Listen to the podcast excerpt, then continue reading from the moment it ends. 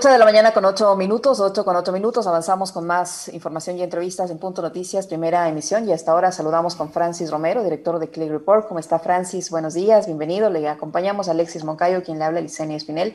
Es interesante este sondeo que usted ha dado a conocer, pero yo quisiera empezar con el tema de la Contraloría. Hace pocos instantes conversábamos sobre eh, este autonombramiento del Contralor subrogante, pero este escándalo que afecta a la Contraloría eh, ha, mermado su imagen y la confianza de la ciudadanía en esta institución del Estado. ¿Cómo está la situación eh, de, de la Contraloría frente a la opinión pública? Francis, buenos días, bienvenido.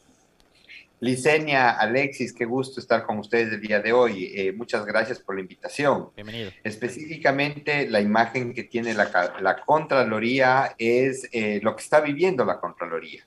Eh, los ecuatorianos no confían, apenas un 17% o 18% de los ecuatorianos señalan confiar algo en la Contraloría. ¿Contra qué? Contra ese 83% que no confía en la Contraloría. ¿Es el peor momento? Sí, para la Contraloría. Pero esto es el resultado de años de, hacer lo que les da la gana, de no cumplir con la principal función que tienen. Y obviamente hoy ya les está pasando factura. Francis, ¿cómo está? Muy buenos días. Eh, cuéntenos un poco sobre la ficha, cómo se hizo la investigación, en qué fechas, cuántas muestras, y de ahí vamos desarrollando el resto de la investigación. Encantado, Alexis. Eh, la ficha técnica es, el tipo de estudio es un estudio cuantitativo, el muestreo es aleatorio simple, es el más puro que hay investigación. Las encuestas nosotros las realizamos cara a cara en hogares, la hicimos entre el 24 y el 25 de, julio, es decir, la el fin de semana. O sea, está calientito. Está calientito, salidos de la compu. Eh, tenemos, eh, hicimos 760 encuestas, 380 encuestas en Quito, 380 encuestas en Guayaquil. Esto tiene una representatividad estadística del 95% y un margen de error del más menos 3%. El grupo objetivo son hombres y mujeres mayores de 18 años, Esta es la ficha técnica eh, para que logren enmarcar los resultados que vamos a presentar a continuación. ¿Cómo está eh, la calificación del presidente de la República, Francis? Tengo entendido que obviamente, como, como en todos los casos sucede, cuando comienza un nuevo gobierno siempre tiene altas calificaciones por la gran expectativa que, esta gestión genera. ¿Cómo le está yendo al presidente Guillermo Lazo? Diseña, eh, efectivamente, como usted señala, cuando un gobierno empieza, obviamente tiene el apoyo de quienes votaron y poco a poco va generando algo de confianza entre quienes no votaron. Hoy, después de dos meses de gobierno, tenemos un 77% de, entrevistados que califican buena la gestión del presidente. Pero eh, eh, en, un principio, cuando uno hace la primera investigación de un periodo presidencial, siempre vemos que hay un crecimiento. Eh, puede, en algunos casos fue como, como el, el efecto de la espuma de la cerveza, que sube muy rápido y baja muy rápido. Aquí vemos que eh, la gestión que ha venido realizando, al cumplir su, una de las principales propuestas que hizo en campaña, le están generando esta base sólida de, de, ecuatorianos que confían en lo que está realizando. Y básicamente tiene que ver con la efectividad que ha tenido su plan de vacunación. Eh, recordemos, hace menos de tres meses, si yo les hubiera preguntado a ustedes, ¿cuándo creen a ustedes que les va a tocar la vacuna? Sin duda ustedes me hubieran dicho en el 2022. Hoy eh, no es así, las cosas cambiaron, se hizo eficiente, algo pasó, pero muchos ecuatorianos ya están vacunados y eh, la predisposición que tiene el ecuatoriano para vacunarse es, es altísima. 94% de ecuatorianos quiere vacunarse o ya se ha vacunado. Eh, y esto es lo que ha consolidado en estos pocos meses, en estos dos meses de gobierno, esta imagen positiva. ¿Qué va a pasar a futuro? Obviamente ha, pasado el primer peldaño, por así llamarlo.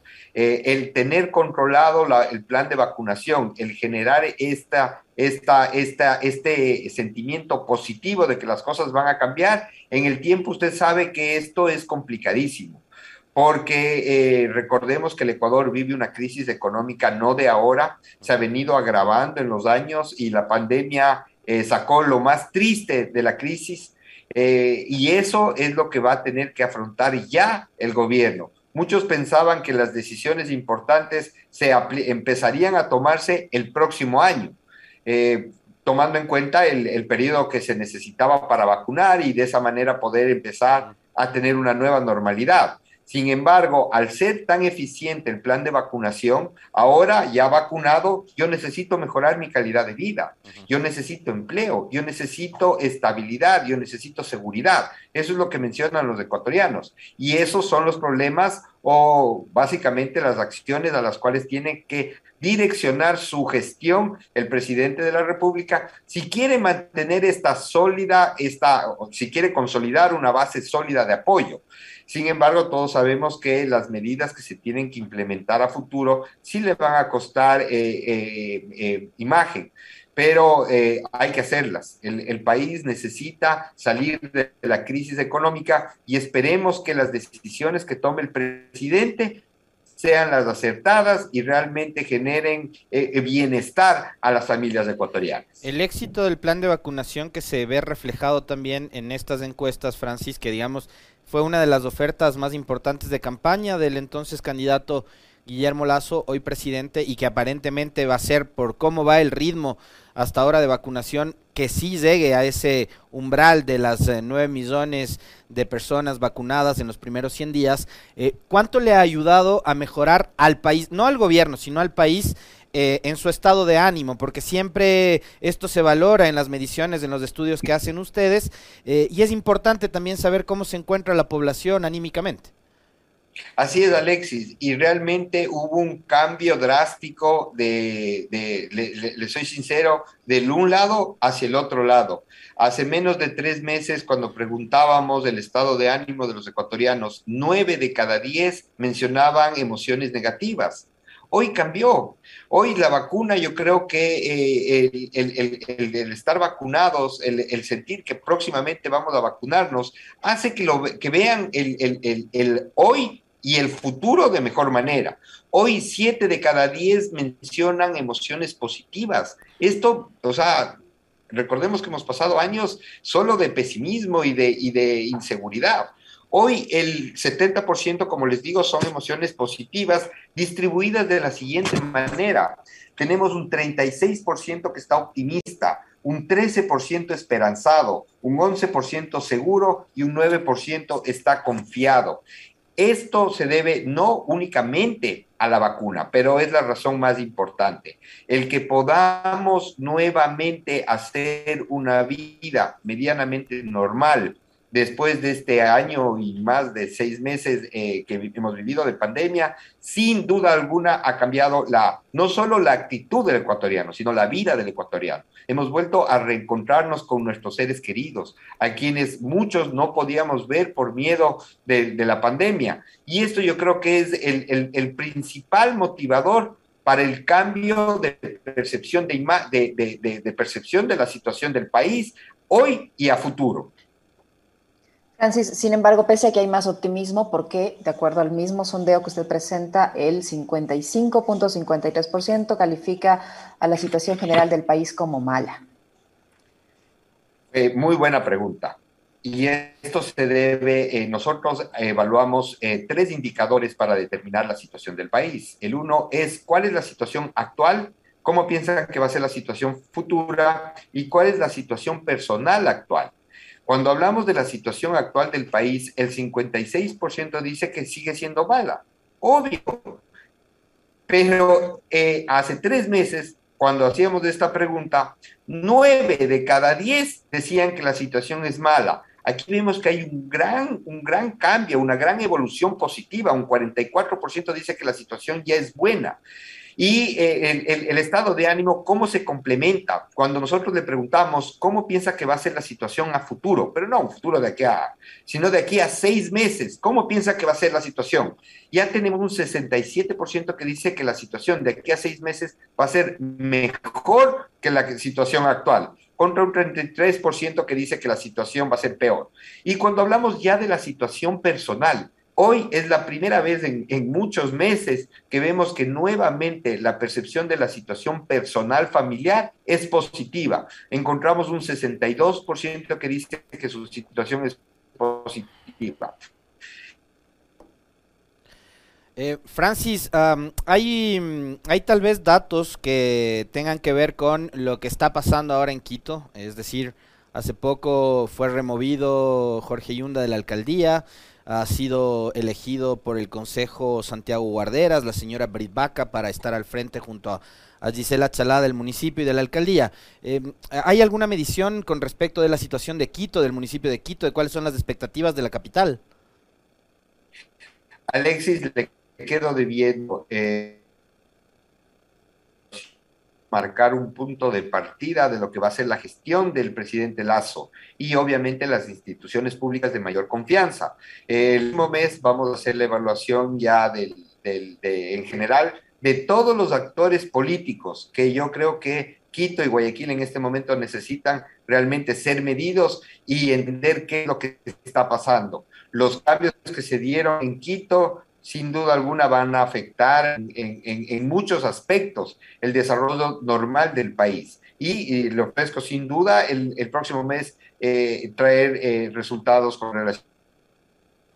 Eh, Francis, este, esta pregunta de cómo califica su situación económica personal, familiar en general, que tiene un resultado positivo del 61.97%, refleja la situación económica como tal, porque todos sabemos que los niveles de desempleo son altísimos, que muchísimas familias no tienen ni para comer el día.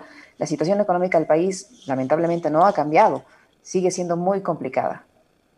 Lince, usted tiene toda la razón, pero cuando le preguntamos al ecuatoriano eh, si hoy está mejor que hace un mes o hace dos meses, le dicen que sí. Y es evidente, si es que usted mañana yo le doy una casa está llena, el, césped crecido, roto, los vidrios, pintada, sucia, eh, eh, sin, sin, sin, sin pisos, sin nada. Cuando usted llega, corta el césped, le da una mano de, pintura, obviamente cambia la percepción. Automáticamente usted dice, está mucho mejor. Eso es lo que estamos viviendo hoy día. Qué importante que los cambios que se hagan en estos próximos meses realmente busquen un bienestar de todos los ecuatorianos. Hoy el cortar el césped, el dar una mano de, pintura, los vidrios, hace que la mayoría de la gente perciba que la cosa está mejorando. Sin embargo, no se dan los, todavía no se dan las, eh, eh, las políticas que van a ser eh, vitales para salir de dónde? De la crisis que vive el Ecuador, la crisis económica, como usted menciona, seis de cada diez ecuatorianos o no tiene trabajo o, o, trabaja vendiendo algo, saliendo todos los días a ver cómo se gana el pan para llevar a su casa. Esa es la realidad y eso no es que ha cambiado. Lo que ha cambiado y es positivo es la actitud del ecuatoriano. El ecuatoriano hoy día está optimista. Hoy dice, hoy puedo salir porque ya puedo salir, estoy vacunado. Entonces ya puedo salir a producir. Esta, este envión que está obteniendo el gobierno, que se viene por, básicamente el haber actuado eficientemente con relación a la vacuna, tiene que ser aprovechado. De lo contrario, será un caso eh, nuevamente como los muchos que han pasado, que suben como la espuma y, después bajan a niveles que les, que les es difícil gobernar. Hay un dato que me llama mucho la atención, Francis. Quisiera, eh, eh, digamos, eh, una, un análisis suyo, una reflexión suya, porque yo, yo le ato con, con, lo que hemos vivido estos, estos años, estos dos años, ¿no? El 2020 y 2021, desde la llegada de la, de la pandemia al, Ecuador y todo lo que ha provocado esto, ¿no? es el nivel de, de confianza que tiene la Iglesia Católica, 73.84%. Eh, Alexis, la Iglesia Católica siempre ha sido un referente en cuanto a confianza. Siempre es la institución, yo esto lo vengo haciendo más de 25 años y siempre es la que mayor confianza goza de parte de los ecuatorianos. Y esto se debe a que nueve de cada diez ecuatorianos se reconoce católico. En un país donde prima la religiosidad, sin duda alguna la Iglesia Católica va, va a ser el referente. Sin embargo, comparado con evaluaciones anteriores, no tiene las calificaciones que tenía. La Iglesia Católica siempre bordeaba el 90% de confianza. Hoy vemos que ha perdido un gran capital y eh, obviamente se debe a todos los casos y a la nueva visión que están teniendo los jóvenes de la Iglesia Católica. Eh, si es que no hacen una un mea culpa, eh, simplemente su, confianza por parte de los ecuatorianos seguirá bajando. Pero hoy sigue siendo el referente en cuanto a confianza en instituciones que eh, están en el país. ¿Qué pasa, Francis, con el tema de la Asamblea Nacional que tradicionalmente ha tenido malas calificaciones? ¿Cómo le está yendo a esta nueva Asamblea? ¿Y qué pasa también con la función judicial que se ha visto envuelta en una serie de escándalos y de, y de polémicas y de cuestionamientos por la forma de proceder? Licenia, la Asamblea Nacional, como usted bien señala, eh, hace menos de, tres meses eh, no, no confiaban en ella ni el 5% de la población, ni ellos mismos confiaban en ellos. El cambio de gobierno, el cambio de eh, asambleístas, obviamente genera una nueva expectativa. Vemos que hoy confía el 40% en, en, en la Asamblea. Sin embargo, también es una de las instituciones que tiene mayor nivel de desconfianza. Hay un 34% que desconfía. O sea, podríamos decir, uno confía, otro desconfía. Eh, eh, están sujetos a las acciones que van a implementar en los meses, el que se logre eh, mantener este apoyo o regresar al descrédito que tuvo la asamblea anterior. Pero aquí hay que mencionar algo importante. Eh, los ecuatorianos buscan que la Asamblea eh, no, eh, no priorice temas partidistas, que este es el momento en que se busque aprobar leyes en beneficio de la mayoría de los ecuatorianos, en beneficio de la reactivación económica, en beneficio de que el ecuatoriano de alguna manera logre superar la crítica situación económica que está viviendo actualmente y la función judicial es la segunda institución con mayor eh, desconfianza por parte de los ecuatorianos. El 35% desconfía de la función judicial. Y es evidente, todas las semanas vemos casos y no entendemos cómo han logrado eh, hacer todas estas, estas, estas maravillas que a criterio de los ecuatorianos lo único que generan es desconfianza y, eh, y podrían agravar de alguna manera la confianza que los ecuatorianos tenemos que tener en el poder más importante, que es el de administrar justicia. Yo creo que eh, se tiene que trabajar en mejorar los procedimientos, los procesos, para que la justicia sea transparente como tiene que ser y que eh, los ecuatorianos tengamos la certeza de que la función judicial cumple con la obligación de brindar seguridad jurídica a los ecuatorianos. Francis, eh, ustedes también han hecho medición en lo que tiene que ver con, con temas vinculados a la comunicación, muy interesante porque veo un cierto nivel de recuperación de la confianza, por un lado, de los medios tradicionales y también eh, la valoración que hacen ustedes del uso de las redes sociales. Si nos podría complementar un poco esta información, cuáles son las redes que más impacto tienen en la gente, las que más usan, eh, para qué usa además la gente determinadas redes sociales. Unas probablemente son más informativas como el Twitter, otras están más para el entretenimiento como el TikTok ahora que veo que está teniendo un crecimiento interesante. Exacto eh, nosotros vemos que eh, los medios de comunicación han crecido en cuanto a confianza por parte de los ecuatorianos. Hace menos de nueve meses que nosotros evaluamos la, calificación, el nivel de confianza que tenían los medios de comunicación, bordeaba los 30 puntos. Hoy ha crecido al 43%, eso es importantísimo. Y esto se da obviamente por el extraordinario trabajo que han venido desplegando en, este último, en estos últimos tres meses. Eh, el uso de redes sociales. El Facebook sigue siendo la red social con mayor usuarios en el Ecuador. Le sigue, no es una red social, pero eh, eh, los ecuatorianos utilizan mucho el Google y el, y el YouTube. Ahí tenemos casi el 85% de ecuatorianos que usan estas herramientas. Como usted mencionó, las redes sociales de mayor crecimiento y principalmente en los jóvenes es Instagram y TikTok. El Instagram ya está en el 60% de los ecuatorianos y el TikTok en el 49% de los ecuatorianos. Pero de estos, el 80 y el 85% son jóvenes, son millennials. El Twitter, a pesar de no ser una red con una gran cantidad de usuarios, porque solo el 43% de la población señala tener Twitter y un 17% lo usa todos los días, sin duda es la que marca los temas que se van a hablar es donde se genera la información, es donde se genera noticias, donde se genera temas que después se viralizan en las otras redes sociales. Y sigue siendo el referente en cuanto a información, el Twitter. Y básicamente ese es el, uso de redes que en este momento se está dando en el Ecuador. Francis, ¿usted ha hecho alguna medición respecto a las instituciones financieras, eh, tomando en cuenta eh, el escándalo que, hubo hace pocos días por el tema de Don Nasa, que la gente recurre ahora a ese tipo de, prácticas de captación ilegal de dinero porque obviamente no tiene confianza, no le parece suficiente lo que las instituciones financieras formales le brindan?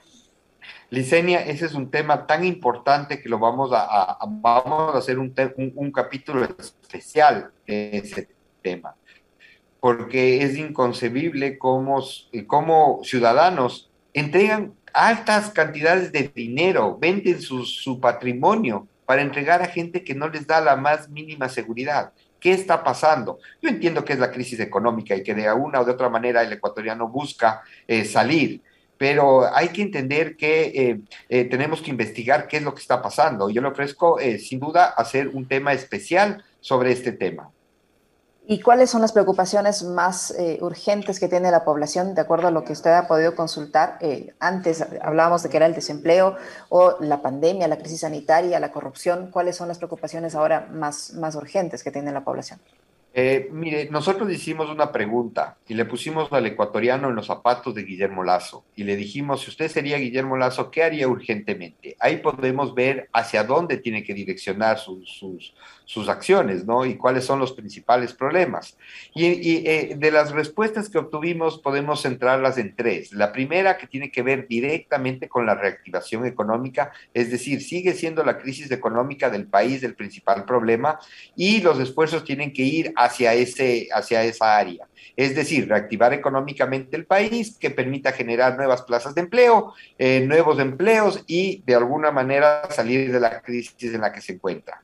El segundo es que el Estado tiene que brindar la seguridad para que los ecuatorianos podamos transitar libremente en las ciudades. Hoy la inseguridad, la delincuencia eh, son, son, son temas de todos los días.